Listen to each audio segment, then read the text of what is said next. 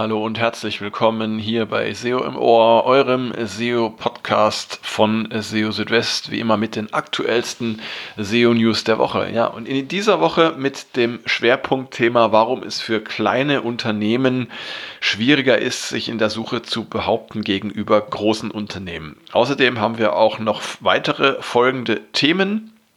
Links mit UTM-Parameter werden von Google nicht automatisch als bezahlte Links betrachtet. Algorithmische Penguin-Updates ohne Benachrichtigung in der Google Search Konsole gibt es weiterhin. Google empfiehlt das Hinzufügen des Unternehmensnamens zum Titel von Webseiten und Google zeigt vermehrt Rich Results für Produkte an, ohne dass auf den Seiten strukturierte Daten für Produkte vorhanden wären. Ja, all das in dieser Ausgabe von SEO im Ohr. Schön, dass ihr dabei seid. Ja, und fangen wir an gleich mit der Titelmeldung. Und zwar geht es darum, ähm, dass Google ja vermehrt ähm, auf den Top-Rankings Ergebnisse von großen Websites anzeigt und äh, von großen Unternehmen und dass die kleineren Anbieter hier häufig das Nachsehen haben. Und ähm, das gilt jetzt nicht nur für ja, Suchanfragen, die jetzt zum Beispiel in Bezug auf Amazon oder ähm, andere ganz große Marken stehen, sondern es gilt auch für viele andere Suchanfragen. Und ähm, ja, zu diesem Phänomen und auch ähm, was dahinter steckt, was äh, kleine Unternehmen tun können, um äh, auch trotzdem in der Suche sichtbar zu sein. Dazu hat sich jetzt äh, John Müller in den äh, Google Search Central SEO Office Hours geäußert und ähm, zunächst einmal hat er gesagt, dass äh, Google grundsätzlich nicht auf große Websites abzielt. Ähm, aus praktischer Sicht sei es aber nun einmal so, dass äh, es für kleinere Unternehmen schwieriger sei, mit den äh, großen Wettbewerbern äh, zu konkurrieren, denn diese großen Unternehmen haben häufig den Vorteil, dass sie über qualifizierte Teams verfügen, die sich um die Unternehmenswebsite kümmern und ja auch die Ressourcen haben, um da kontinuierlich Verbesserungen durchzuführen. Das sei aber nicht immer so gewesen. In früheren Zeiten ähm, hätten es gerade die Websites großer Unternehmen äh, schwierig äh, oder schwer gehabt in der Suche. Das seien schlechte Websites gewesen, was dann auch zu einer geringen Sichtbarkeit in der Suche geführt habe. Und äh, entsprechend leichter hätten es dann kleinere Unternehmen gehabt, da auch mal auf die vorderen Rankings vorzustoßen. Aber das hat sich eben inzwischen geändert und ähm, ja, die Websites großer Unternehmen haben sich weiterentwickelt, was es natürlich dann für andere Websites schwieriger macht, gute Rankings zu erzielen.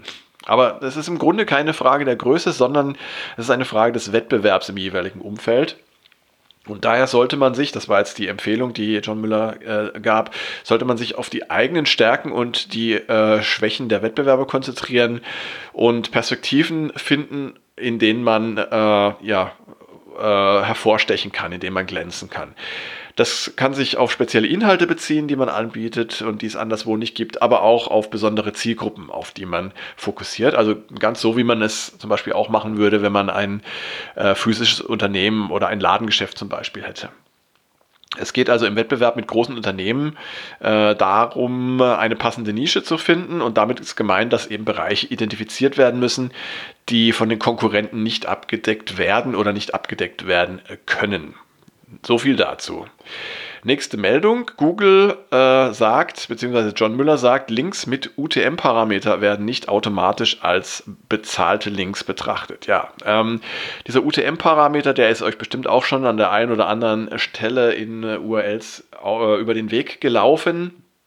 Ähm, diese Parameter, UTM steht für Urgent Tracking Modules, werden gerne zum Tracken von Kampagnen verwendet, zum Beispiel für Werbeanzeigen.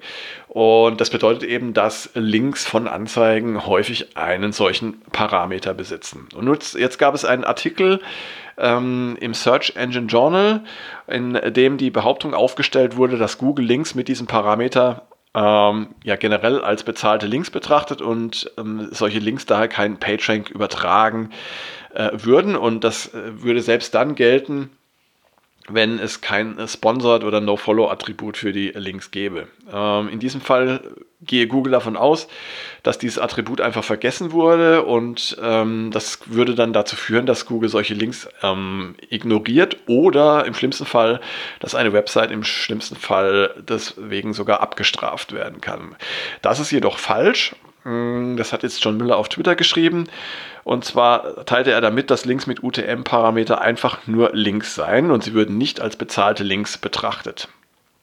Es ist also völlig in Ordnung, wenn sich im Backlink-Profil einer Website auch Links mit UTM-Parameter befinden. Es kommt dabei lediglich darauf an, dass diese Links auf natürliche Weise entstanden sind und nicht zum Beispiel äh, gekauft wurden. Ja.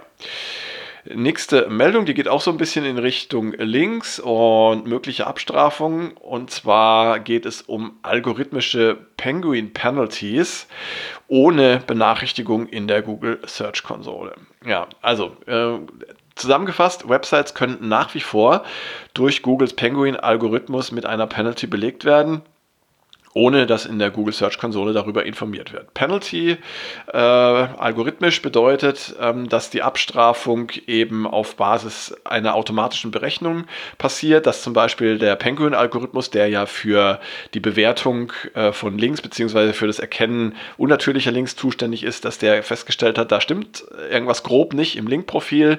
Ähm, wir vertrauen dieser Website jetzt erstmal nicht mehr so sehr und ähm, stufen jetzt einfach mal ein bisschen runter.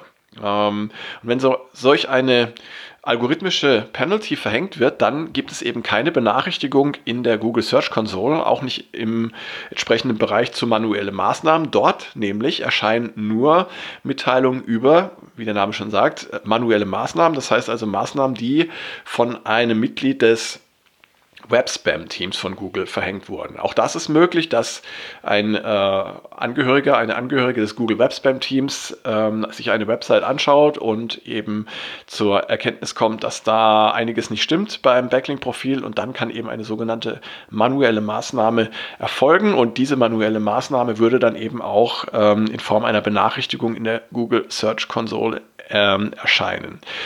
Und äh, ja, äh, auf die Frage, ob es eben solche äh, algorithmischen Penalties äh, durch Penguin weiterhin gibt, äh, äh, bestätigte John Müller das auf Twitter und ähm, erriet außerdem noch dazu, dass man seine eigene Website beziehungsweise auch das Backlink-Profil äh, so betrachten sollte, als wäre man selbst Teil des Webspam-Teams. Und ähm, dann würde man wahrscheinlich relativ schnell sehen können, ob da was äh, Unnatürliches ist oder nicht. Ja? Das heißt also, Websites können durchaus äh, wegen äh, unnatürlicher Links abgestraft werden und das auch ohne Benachrichtigung in der Google Search Console. Ähm, einzelne Links dürften dabei eher selten ins Gewicht fallen.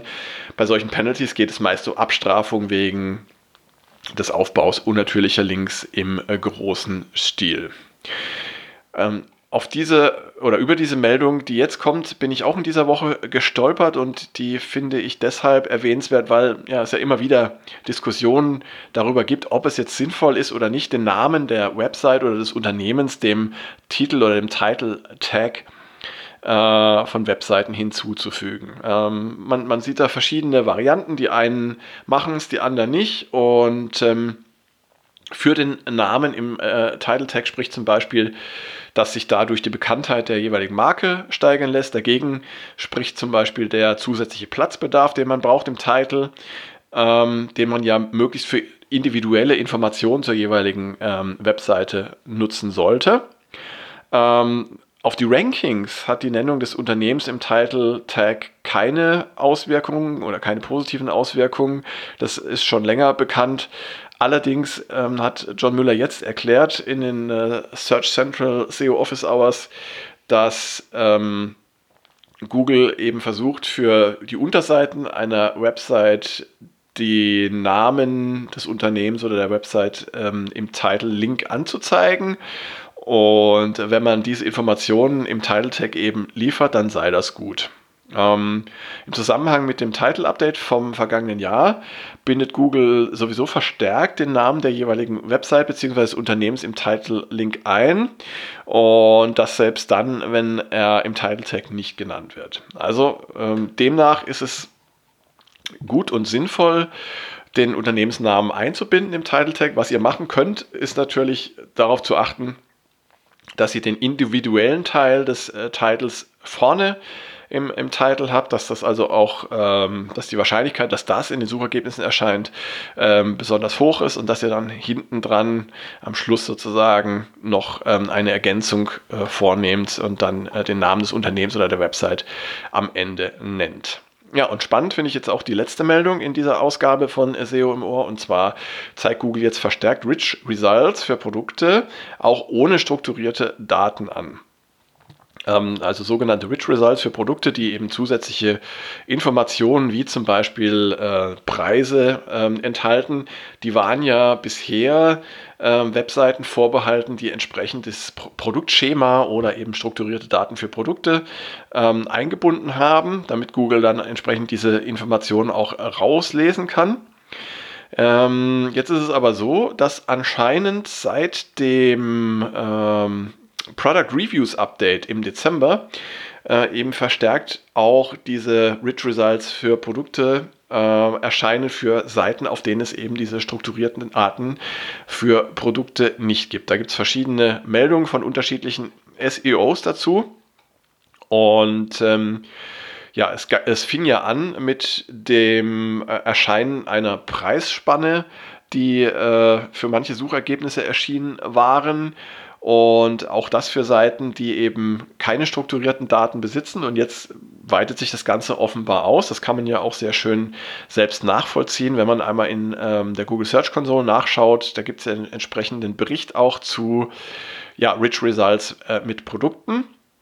Da könnt ihr einfach mal nachschauen, ähm, ob das auch für eure Website der Fall ist, beziehungsweise schaut auch mal, ob ihr ähm, solche Ergebnisse auch für Seiten bekommt, auf denen ihr eben keine strukturierten Daten habt. Und ähm, sollte euch das tatsächlich auffallen, dann äh, fände ich super, wenn ihr mir kurz Bescheid geben könntet. Dann würde ich das auch gerne mal aufgreifen und darüber berichten. Ähm, es könnte natürlich darauf hindeuten, auch, dass Google jetzt ähm, mehr und mehr unabhängig wird von solchen strukturierten Daten und, und immer besser eben erkennen kann, ähm, was auf einer Seite dann tatsächlich an äh, relevanten Informationen vorhanden ist, um die dann eben auch äh, richtig abzugreifen. Ja. Also spannend auf jeden Fall. Ja, und damit sind wir auch schon wieder am Ende dieser Ausgabe von SEO im Ohr.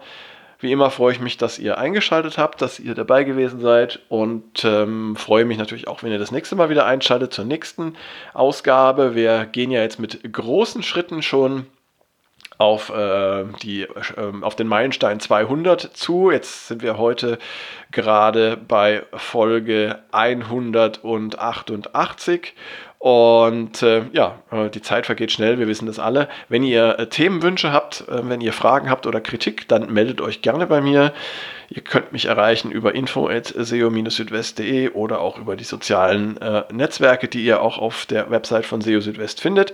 Ich halte euch auch in den kommenden Tagen auf den Laufenden, was ähm, aktuelle SEO-News rund um Google und Co. angeht und ähm, ja, würde mich natürlich freuen, wie gesagt, wenn ihr dann in der nächsten Woche auch wieder dabei wärt bei SEO im Ohr. Bis dahin, erstmal macht's gut, ciao, ciao, euer Christian.